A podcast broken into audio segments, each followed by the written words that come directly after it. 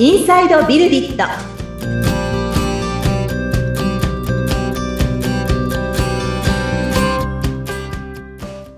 こんにちは。株式会社ビルディットの富田です。アシスタントの菅千奈美です。富田さんよろしくお願いいたします。はい。よろしくお願いします。さあ、今回なんですが、どのようなお話でしょうか？はい。そうですね。えー、ちょっと今回は、またあの、ゲストもいなくてですね、私とす、あの、菅さんだけなんですけれども、はい。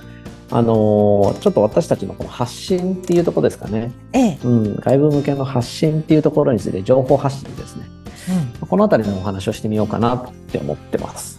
はい。以前からね、はい富田さん発信すごい大切にしてるっていうお話は、ちちらほら何回か出てきてましたもんね。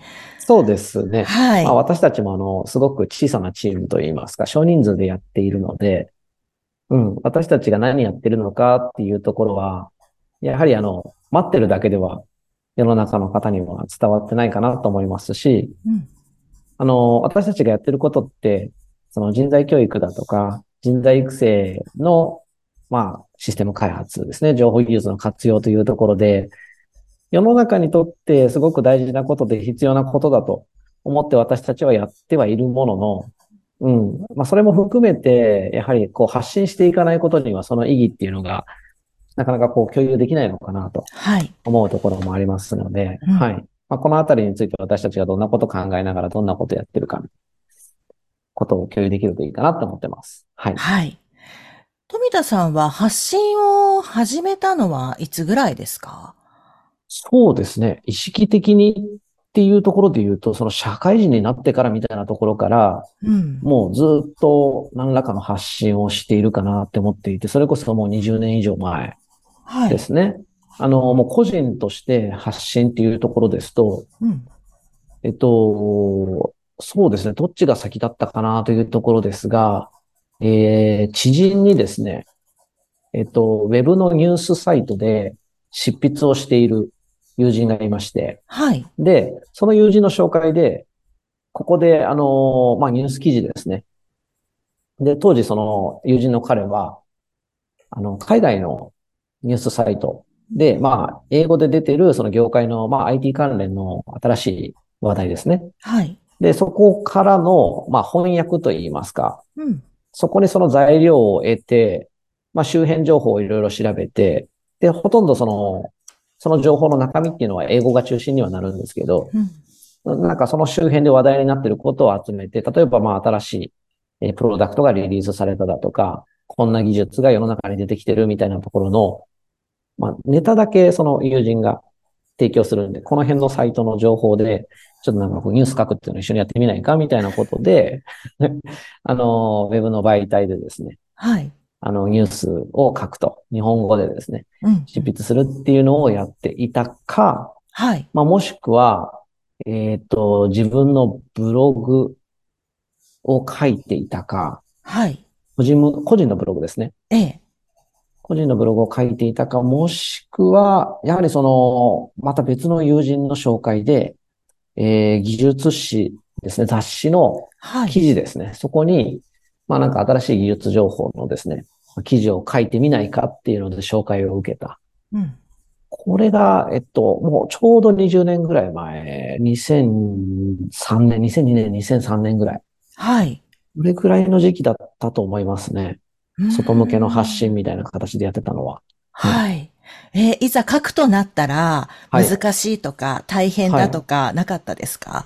あ、それはありましたね。特に、えっと、まあ、難しいというよりは、まあ、正直、あの、海外にすでに英語で出てるやつをですね、日本語でまとめ直してニュースサイトに送って、それに乗っけてもらうっていうところはですね、はい。あの、正直あまり気乗りはしなかったと言ったらですけど、ご縁いただいたのでやってみたものの、はい。まあなんか、当時のね、私の、なんかこう、性格もあったと思うんですけど、まあなんか、英語であるんだからもうこれこのままでいいじゃんじゃないんですけど、わざわざ翻訳せんでも、みたいなうんところうんうんで、まあただ、まあそういったところで執筆すると、その、名前と一緒にね、そういったはこう、まあメジャーなニュースサイトとかに掲載をしていただけるし、い。ええ。まあしかもそれをただ翻訳するだけではなくて、自分のその見解だとかを、まあ入れて発信することで、えー大小反響があったりするんですよね。おー。うん。それがなんかこうどこかでコメントがついていたりだとか、はい。みたいなものも見られたりするので、うん。うん。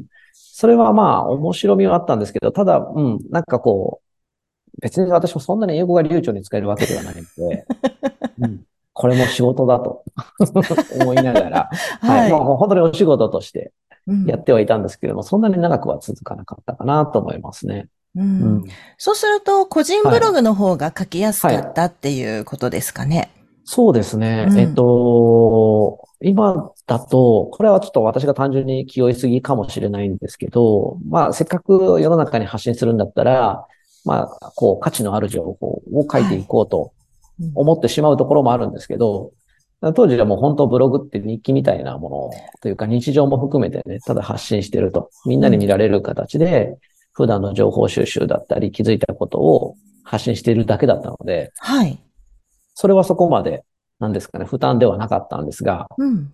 はい。あのー文章はですね、やはりあの自分の好きなように書いてると、割となんですか、自分のスタイルというんですかね。はい。だんだん発見できるところもあって、うん。うん。それも含めて面白かったかなと思いますし、えー何年か続けてたら、えっと、何年ぐらいだったかな。多分、3、4年ぐらい続けてたと思うんですよね。もうちょっと続けてたのかもしれないですけど、うん出版社の方からですね、ええ連絡があって、はい。で、まあなんかこういう領域でちょっと書籍の企画をしてるんだけれども、うちの出版社で本書いてみませんかっていうような、ううん。まあそういったご提案をいただいたりなんかして、で、まあそこからその技術書を出版するっていう流れにもなったりなんかしたので、うん。うん、それはなんかちょっと面白いご縁になったなっていう事例もあったりしますね。はい。おー。え、どれくらいのペースで書いてたんですか？いや、でも週に1本とか、うん。うん。それぐらいだったと思います。週に1本なかった時もあったと思いますね。うん。はい。でもそうやって誰かにね、見つけてもらう、発見してもらうっていうことがあったわけですよね。そうですね。うん。はい。まあ今はそういった意味では、当時よりも、まあもちろんそのネットを使う人も増えてると思うんですが、あの、同様に発信する人もめちゃくちゃ増えているので、ええ。今自分が書いた記事を発見してもらうってなったら、なかなか ね、あの、それこそそのメジャーなところで取り上げてもらってみたいな動線がないとっていうのはあると思うんですけど、うん。当時はなんか、そういった意味では、まあ身近なところからではあるんですけれども、ある種のその技術的なキーワード、専門的なキーワードが入っていて、はい。それが新しいもので、うん、で、SNS でちょっとこう放流といいますか、うん。流されていくというようなところから、こう徐々に広まっていってみたいなものは起こりやすかったかなと思いますね。うんああ、なるほどね。はい。そっか。まあ今本当にみんな誰でも発信できる時代ですからね。そうなんですよね。うん。はい。うんうんむしろなんかそのプラットフォームって言って、はい。例えばブログサイトというんですか。うんうん、結構ノートとかね、有名だったりするんですけど、まあノートはブログというのかなというところではありますけど、うん。この読者を集めてくる仕組みも含めて、はい。なんかこううまいこと運用されているようなプラットフォームもあったりするので、うん。やっぱあの、書き手の望んでいることというか、はい求。めていることにこう答えようとしているようなプラットフォームも増えてきているので、まあ、書き手が増えていくのに対応してるんだろうなっていう、うん、そんな感覚も持ってたりしますね。うーん。だからあれですよね。何を書くか、どういうふうにしたいかによって、そのはいプラットフォームって選ばなきゃいけないっていうことですよね。そうですね。まうんあ、ある種、そういう側面もありますけど、ノートとかは割かしフラットなんじゃないかなって思いますね。本当にあの、読者を集めるっていうところに関して、はい。なんかいろいろ賢い仕組みが動いているというような、書く側が書きたいっていう気持ちを大きくできるし、はい。うん、それはなんかこう、読者がつくっていうところだけにとどまらず、うんうん、なんか書いてていろんな、なんていうんですかね、こう、リアクションだったり、なんはいかこう、バッジがもらえたりだとか、細かい演出とかも含めて、はいうん、よくできてるなって思いますよね。うん。なるほど。はい。で、そんな中で、富田さん、また最近、はいはい。ブログをちょっと熱心に書き始めてると。そうなんですよ。こうやってね、ポッドキャストもね、はい。始めて、もう1年ぐらいになりますよね。そうです。うん。うんはい。で、ポッドキャストは私にとっては、こう言っちゃなんなんですけど、多分ね、第1回か第2回で言ってるんですけど、ちょっとやっぱ楽と言ったらあれなんですけど、うん。お話ししていることで、はい。うん、発信になっていく部分があり、うん。で、それは何かこう、この、このことについて話そうってすごくフォーカスして深い話をしてるかっていうと、はい。まあ、あの、今回もあの、割とこうざっくりしたところからうんうん始まってますけど、これでコンテンツになるっていう側面がある一方で、はい。やっぱあの、ある程度こう、じっくり考えたこととか、はい。深いことっていうのを、うん、ポッドキャストだけで伝えていくっていうのは、なんかちょっとこうもったいないかなって思うところもあって、うんで、もちろんそのポッドキャストをですね、文字起こしするっていうようなはい。アプローチもあると思うんですけど、多分ね、私があの、書くことが一定ちょっと好きな部分はあると思いますね、やっぱり。うんあと、読むのも好きですね。うん、うん、うん、うん、うん。まあ、なので、改めてこの発信っていうのを考えたときに、ちょっと書いてみようかなって思って、はい。9月からですね、ちょっとこう、集中してええ。アウトプットするというか、うんはい。あのーブログを書く日っていうのを設けて、ええ。で、そこでちょっと集中してわーっと書くみたいなことを始めてみてるところですね。はい。ちゃんと書く日を決めてるんですね。あ、そうです、そうです。はそっか、そうしないと忙しいからなかなか書けないですもんね。い。結構やっぱ入り込んで書くので、うんいろいろその打ち合わせだとかを入れないように、もう本当書くことに集中する日としてブロックして、はい。はい。で、まあ、これ自体は、やはりあの、まあ、最初にお伝えしたような私たちがやってることっていうのをちゃんと世の中に伝えていくっていうところの重要性ってあるんですけど、うん。まあ、なんか、あの、ぶっちゃけ別にこれ書いたからすぐにじゃあお仕事につながるかとか、はい。うんこの情報を求めて求めて困っている人がいるので、それを救わないといけないとか、そんなことは全くなくて、うん。はい。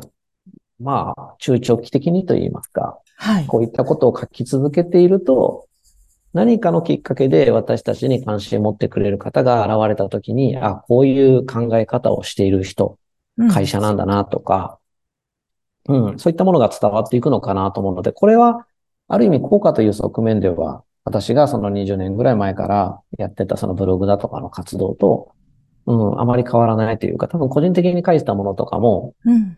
ずっと書いてると、やっぱりなんかもう、その人のなんていうんですかね、こう、一回のプレゼンプレゼンテーションはい。とは違った部分でうん、この積み重ねが見えるじゃないですか。はい。うんまあ、なので、ある程度の継続があり、量があると、あ、この人はずっと本当に同じこと言ってんだなとか、うん。あ、ちょっとずつ言ってること変わってきてるけど、でも大事にしてることってこういうことなんだなっていうのがリアルに見えるはい。とこだと思うんですよね。うん。うん。まあ、なので、この発信っていうのは、まあ、一発で片付けるっていうよりは、なんかこう、やっぱ継続していくっていうのが改めて大事だなって1ヶ月、えーそういう時間を取ってみて、はい。うん、感じてるところですね。はい。なるほど。確かに継続ですね。そうですね。継続した方がいいと思います。はい。わかりました。うんちょっとじゃあまた次回、はい。ちょっとそのあたりもう少し突っ込んで聞きたいなと思うんですけど。あ、そうですね。はいぜひぜひ。はい。はい。よろしくお願。いします。はい。はい。はい。